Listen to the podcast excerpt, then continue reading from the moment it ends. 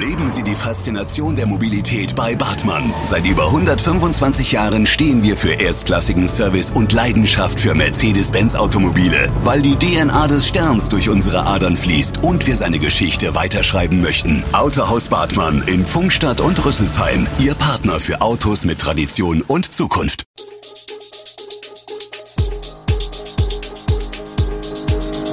Gude, unser morgendliches News Update. Das Wichtigste aus Südhessen für Sie im Überblick. Guten Morgen aus Darmstadt an diesem 13. Dezember. Warum sich einige Darmstädter erst so spät gegen das Coronavirus impfen lassen, ein illegales Autorennen im Odenwald, das in einem Unfall mündet und gemütliche Alternativen zum großen Weihnachtsmarkt in Darmstadts Innenstadt, das und mehr gibt es heute für Sie im Podcast. Schlangen bilden sich vor den Darmstädter Impfambulanzen am Darmstadtium und am Gesundheitsamt. Die meisten Menschen stehen an, um sich boostern zu lassen. Doch nach Angaben der Stadt kommen pro Tag im Schnitt 100 Personen, die sich das erste Mal gegen das Coronavirus impfen lassen. Warum entschließen sie sich erst jetzt dazu? Dr. Rainer Müller ist einer der vielen Ärzte, die die Spritzen in seiner Praxis, aber auch an der HDA verabreichen. Manchmal frage er die Leute, warum sie erst jetzt kommen, erzählt der Allgemeinmediziner. Er sagt, das Gros der Betroffenen macht es unter dem zunehmenden Druck der Einschränkungen für Nichtgeimpfte. Die eigene Gesundheit stehe bei den meisten nicht im Vordergrund. Viele, die Müller zum ersten Mal impft, sind jünger als 30. Darunter seien Erstsemester, aber auch Studenten aus dem Ausland, die einen Impfstoff erhalten haben, der in Deutschland nicht anerkannt ist. Der Arzt impft aber auch Ältere, die sich erst jetzt dazu entschlossen haben. Er sagt, manche haben die Vogelstrauß-Mentalität, mir wird schon nichts passieren, bis es doch so kommt. Aber das seien Einzelfälle. Radikale Impfgegner treffe er selten. Wir blicken in den Odenwald, ein illegales Autorennen vermutet die dortige Polizei als Ursache eines Unfalls, der sich bereits am Montag vergangener Woche um eine Uhr 15 auf der B45 zwischen Michelstadt und Bad König ereignet hat.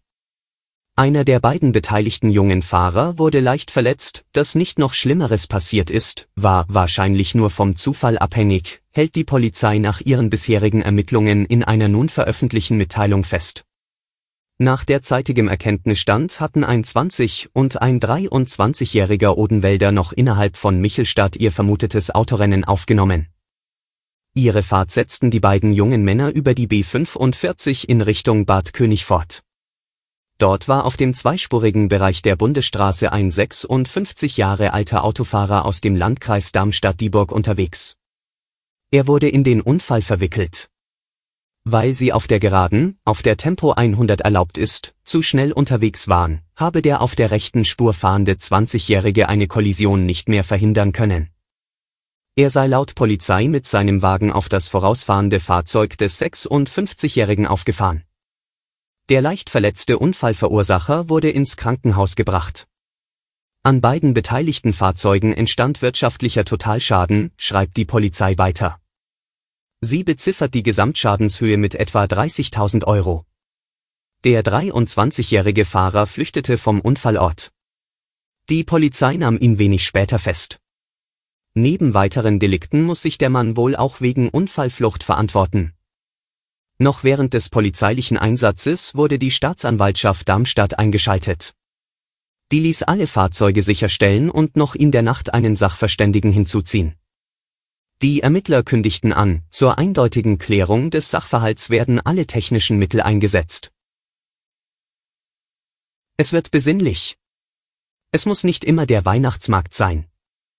Jenseits der Darmstädter Innenstadt in den urbanen Randquartieren kommen auch so Menschen zusammen, um sich in winterlicher Frischluftatmosphäre an dampfenden Getränken und angeregten Gesprächen zu wärmen. Zum Beispiel auf dem Johannisplatz, wo der Bauernmarkt am Donnerstagnachmittag bis in den frühen Abend auch Treffpunkt ist. Sandra Gürich von der Kirchengemeinde erzählt, dass sie dieses Jahr erstmals zum Markt kleine Veranstaltungen abhalten.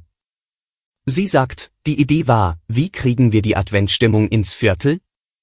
Auf dem Riegerplatz im Martinsviertel versorgt man sich unterdessen mit Winzerglühwein in Bioqualität, den der kollektiv betriebene Atelierladenaufschnitt nach draußen verkauft. Auch hier ist die Idee für den Glühweinabend jeden Donnerstag von 17 bis 20 Uhr in der Pandemie geboren worden. Ein fester Termin ist längst auch in Bessungen der Wochenmarkt am Freitagnachmittag in der Orangerie. Rund um die mobile Kaffeebar oder den Winzerstand versammeln sich die Leute bei einer Tasse heiß dampfendem Regent. Auch die jungen Bessunger Paula und Ivo sind regelmäßig da und erklären, was hier greift. Ivo sagt, Feierabendmärkte sind derzeit ein ganz großes Thema.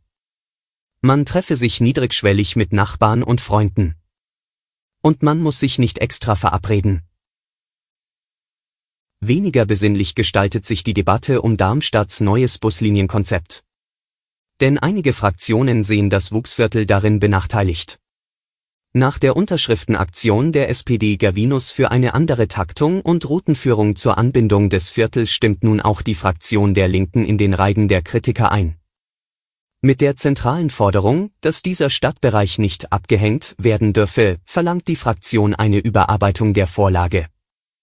Sonst sinkt die Attraktivität des ÖPNV im Wuchsviertel spürbar, erklärt die Partei in einer Mitteilung. Die Debatte um die Anbindung des Viertels angestoßen hatte vor einer Woche ein Ortsverein der SPD. Die Genossen vermissen in dem neuen Buslinienkonzept des Magistrats eine durchgehende Verbindung vom Wuchsviertel zum Hauptbahnhof und bezweifeln, dass Anwohner vom Wegfall der KU-Linie und den Verstärkerfahrten der K-Linie profitieren würden dies war aber stets Bestandteil im Gesamtkonzept um die Lichtwiesenbahn, die ab Ostern fahrbereit sein soll, wenn die Studierenden dann die neue Tram vom Hauptbahnhof zum Campus Lichtwiese nutzen, soll dies die Buslinien entlasten. Statt der K-Busse würde ab Ostern dann die L-Linie das Wuchsviertel bedienen. Mit einem 15-Minuten-Takt.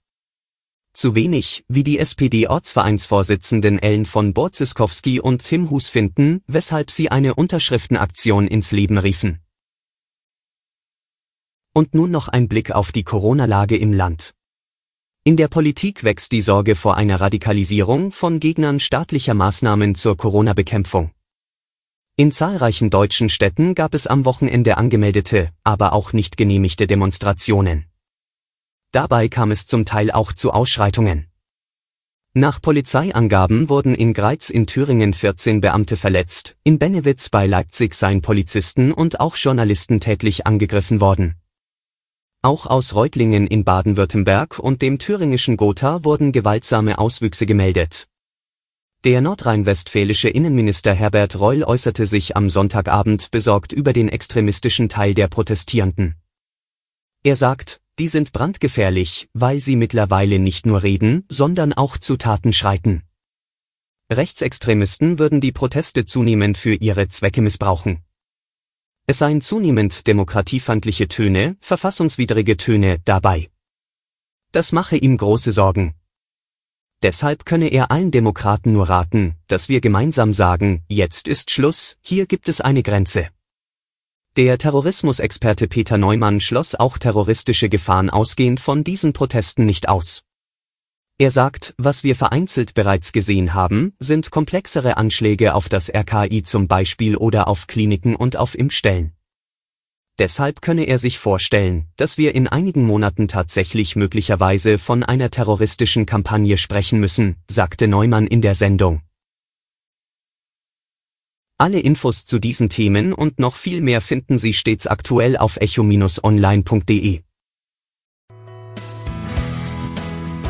Gute Südhessen ist eine Produktion der VAM von Allgemeiner Zeitung, Wiesbadener Kurier, Echo Online und Mittelhessen.de. Redaktion und Produktion die NewsmanagerInnen der VAM. Ihr erreicht uns per Mail an audio.vam.de.